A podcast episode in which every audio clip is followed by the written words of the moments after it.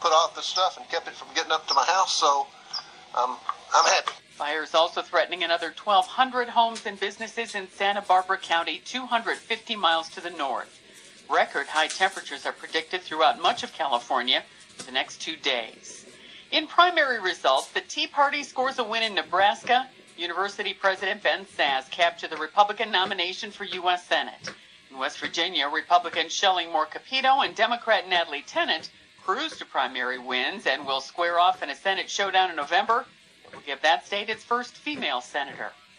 St. Louis's seventh round NFL draft pick, Michael Sam, drew quite a crowd in his first news conference. Michael Sam was ready for the unprecedented level of attention that comes with being the first openly gay player to be drafted by an NFL franchise. More than 100 media members were in attendance at the St. Louis Rams practice facility as the team introduced Sam for the first time on Tuesday. While Sam's sexuality was the focus of most in attendance, the former Missouri Tiger said he can't worry about whether it caused him to slip into the seventh round of the draft, and he's determined to be great on the field. He will take the field for the first time this weekend for the team's rookie minicamp. David Solomon, St. Louis. At the White House, President Obama presented the Medal of Honor to retired Army Sergeant Kyle White, who talked about the meaning of the honor to him. At its core, it is a symbol of our nation, a nation forged in war, of men and women who act heroically and give their all in the nation, for all for the nation and for each other.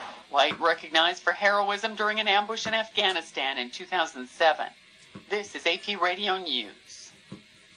This is a case of a news story showing up at a Baltimore TV station. A man who witnesses say was claiming to be God crashed a truck into the lobby of WMAR TV in Baltimore, and instantly those used to reporting the news became the story. News anchor Jamie Costello says the building shook each time the truck slammed into the double doors. I remember feeling at least three to four thumps before you realized, what the heck? Baltimore County Police Chief Jim Johnson says his officers knew from the start that the suspect was unstable. We were dealing dealing with a mentally dis- or emotionally disturbed subject. The man stole the truck from a nearby work site. He was taken into custody about five hours after the incident began. I'm Tim McGuire. More than 1,100 flights were canceled Tuesday at Chicago's two major airports after an electrical problem sent smoke into a regional radar facility's control room in suburban Elgin. Any disruption of operations at O'Hare has an enormous ripple effect throughout the country. Sandy Kozel, AP Radio News. This is Bloomberg Best. And simply the best. And Catherine, Yellen has cited three gauges hourly earnings, employment costs, and compensation in arguing that salary increases are muted. In congressional testimony last week, Yellen said the labor market still needs support from the Fed stimulus measures. In light of the considerable degree of slack that remains in labor markets and the continuation of inflation below the committee's 2% objective, a high degree of monetary accommodation remains warranted. Yet economists, including Torsten Slok of Deutsche Bank, see signs of rising wages. Slok cites a speed up in pay of production workers, which rose to a year over year rate of 2.3% in April from 1.3% in October 2012. M. Keith Waddell, president of staffing company Robert Half International, told analysts last month, We're starting to see some wage inflation. We saw rising pay rates for our temporary staff. And Dean Maki, chief U.S. economist at Barclays, forecasts that core inflation will rise above 2% by the middle of 2015 as pay picks up. Rising wages can put upward pressure on inflation and make it harder for the Fed to keep interest rates near zero. In her testimony last week, Yellen said she recognizes the risks of inflation and she's got it covered.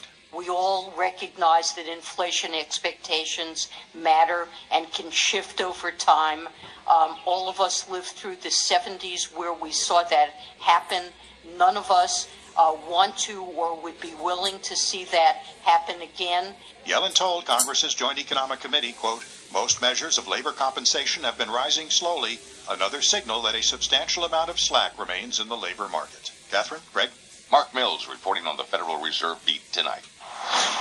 Christie sold $134.6 million worth of contemporary art in New York in just an hour yesterday, Catherine. Wow. It's a Bloomberg best from our New York newsroom. Charlie Pellet reports international buyers from 26 countries were taking part in the big sale. Greg and Catherine, bidders were chasing after works including Andy Warhol's electric chair silkscreen and Martin Kippenberger's slouching man in his underwear. It is a Bloomberg best. The story was written by Bloomberg's Katya Kazakina.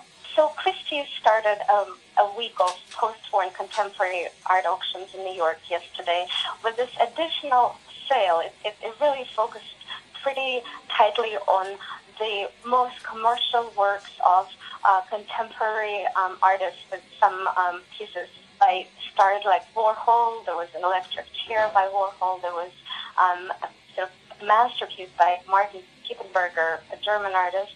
Um, there was the top thought of the night. Um, and then there was a whole bevy of works by younger artists. Many of them are being flipped by collectors within a year or two after purchase, um, just because prices um, are so high for certain segment of, of, of this kind of emerging art. Um, so we, we saw works across the board, really. Who were the buyers then, and just how frenzied was the bidding? For some lots, it was pretty frenzied and very broad. You know, we saw um, there are a lot of dealers who were trying to grab those works, but there were also a lot of um, Christie staffers who are based in Asia who uh, presumably represent Asian um, buyers, and um, the Christie's confirmed at least two of the top ten lots went to Asian private collectors, but I saw at least another two from the most expensive works um, in the sale, including the Kippenberger that sold for $18.6 million. Um, also were won by, um, by actually one um, Asian staffer of Christie's, chairman of, of, of Christie's in Asia. So um, Asian collectors are really very, very active and have been this whole season, starting from um, last week's Impressionist and Modern Art auction. Bloomberg News reporter Katya Kazakina talking about last night's auction at Christie's. And she says six works, or 17%, came to auction within three years of being made as the art flipping trend continues. Catherine, Greg? Our thanks to Charlie Pellet on Christie's Contemporary Art Sale. Catherine, if your grandmother wants to bet her savings on a bundle of credit derivatives, just say no, Greg. But it'll be easier for her to do so through a new swath of exchange traded funds. In this Bloomberg Best from our New York newsroom, we find that regulators this month signed off on a plan to allow trading in eight new ProShares ETFs backed by wagers on the creditworthiness of the riskiest to the safest corporate borrowers. Those funds, which package credit default swaps, join more than 250 others that are based on derivatives, an arena traditionally dominated by hedge funds and not grandmothers. Coming up, economist Conrad DeQuadros looks for business spending to pick up. If you have a Bloomberg terminal, you can see all the Bloomberg Best stories at Best Go. You are listening to Bloomberg Best. Attention investors. What if you could purchase cheap empty